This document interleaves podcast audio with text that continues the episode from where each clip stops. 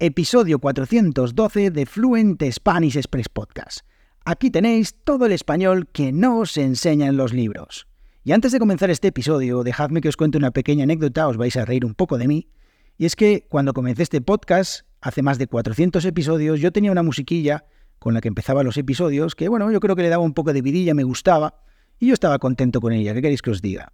El caso es que un día recibí un comentario de un oyente, eh, que desde aquí pues mando un abrazo si es que sigue escuchando el podcast, ya han pasado dos años, no sé siquiera si seguirá escuchándolo, en el que me decía que el podcast le encantaba, pero que la música... Mm, así que, bueno, decidí cortar por lo sano y decidí quitar la música. Claro es que fueron pasando las semanas, fueron pasando los meses, fueron pasando los años y este podcast pues seguía huérfano de música, seguía sin música. Así que durante este parón que hice en el mes de agosto pues decidí dedicar unas bastantes horas al final fueron en buscar una música que me convenciera para eh, llenar este inicio de los episodios del podcast.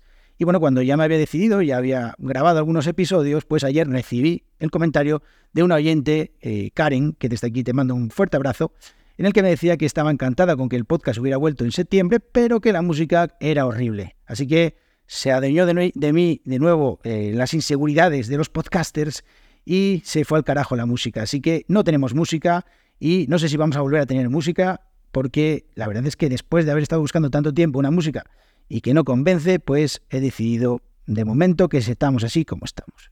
Y dicho esto, comenzamos. Muy buenos días, bienvenidos, bienvenidas a un nuevo episodio de Fluent Spanish Express Podcast. Hoy es jueves 21 de septiembre de 2023. Mi nombre es Diego Villanueva y como siempre os traigo todos los días, de lunes a viernes, un nuevo episodio del podcast más desafiante de español avanzado. Sin adaptar la velocidad y el vocabulario, sin guion, sin filtros, el español tal y como lo hablamos los nativos españoles. Hoy episodio número 412 y seguimos viendo algunas expresiones, viendo el significado y el origen y por supuesto algunos ejemplos de algunas expresiones que utilizamos en conversaciones informales. Y es que os comentaba en estas últimas semanas que he lanzado un curso que se llama Español de Tranquis en el que explico un montón de expresiones coloquiales que utilizamos los nativos de esas que nos enseñan en los libros. Si queréis saber más, suscribiros a la newsletter en www.fluentspanish.express. Y ahora sí, la expresión que nos ocupa hoy, un episodio cortito y al pie, ya sabéis, siempre intentando que sea lo más rápido posible para que podáis eh, seguir con vuestras cosas, hoy vamos a hablar de la expresión pasar las canutas. ¿Habéis escuchado alguna vez esta expresión de pasar las canutas? Bueno, pues es una expresión que sirve para describir que alguien está atravesando un momento complicado, un momento de mucha dificultad, eh, está en un momento con un sufrimiento muy grande, con mucha pena, y esta expresión, pues, pasar las canutas, le añade un elemento de mayor gravedad, de mayor seriedad a la situación. O sea, se utiliza para dar un poquito más de pena. Si decimos que las estamos pasando canutas, es que queremos dar un poquito más de pena. Y os voy a, explicar el origen de, este, de esta expresión, que es muy interesante, porque el término canuta, en su origen, canuta, ¿eh? eh origen, eh, significaba, era un documento que se daba a los soldados licenciados después de completar su servicio militar. Este documento, debidamente llenado y firmado por el comandante militar, pues se entregaba enrollado dentro de un cilindro cónico llamado canuto.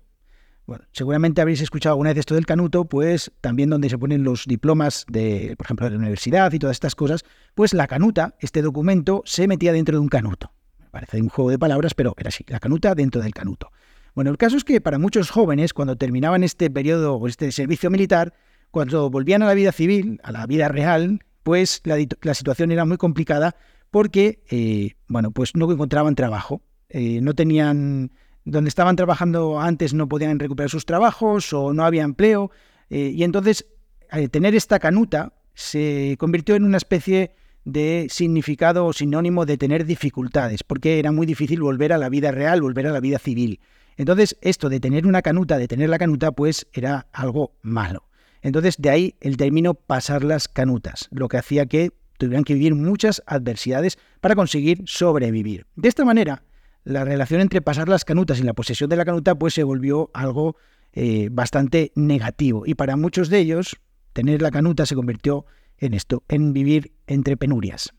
Y es importante señalar también, otra cosa interesante, es que algunas fuentes también indican que la canuta solo se otorgaba a los licenciados de la Marina, eh, mientras que otros dicen que este documento no certificaba la licenciatura, sino que al revés lo que significaba es que los habían expulsado del cuerpo, lo que pues dificultaba más aún encontrar un empleo. Ya os digo que esta es otra fuente, hay dos, dos posibilidades, una que se entregara a los licenciados y otra que solo fuera a los que expulsaban.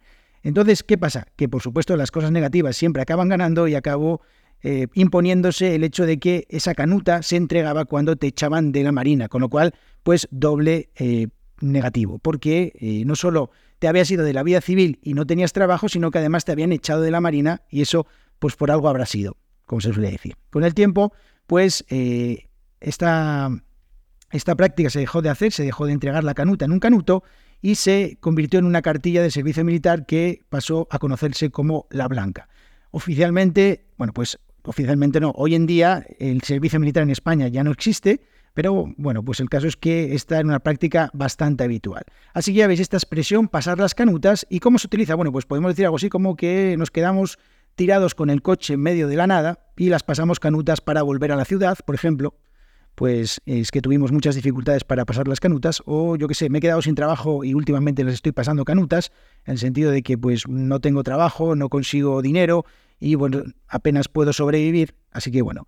Y también pues podemos decir algo así como, yo qué sé, pues eh, estuve enfermo y la verdad es que las he estado pasando canutas en, los últimos, en las últimas semanas, pero bueno, ya me he recuperado. Así que, como veis, esta expresión de pasar, pasar las canutas, pues es una expresión que es para darle un poquito más de seriedad o de gravedad a una situación, pues digamos, complicada. Ya veis, el origen súper interesante, la expresión también súper interesante, como las últimas que os he estado compartiendo esta semana. Y bueno, pues como es una expresión que me habían preguntado, que me habéis preguntado algunos oyentes y algunas personas dentro de la newsletter, pues voy a decidido explicar un poquito el origen porque me parece bastante curioso y la verdad es que es interesante. Así que nada, espero que hayáis disfrutado de este episodio y si tenéis alguna sugerencia para alguna música para el podcast, pues yo encantadísimo de que mm, me la hagáis llegar. A lo mejor en el podcast hay algún oyente que es músico o alguna cosa y quiere hacer una canción para Fluent Spanish Express, pues yo encantado de recibirla y si os gusta, pues ahí se queda.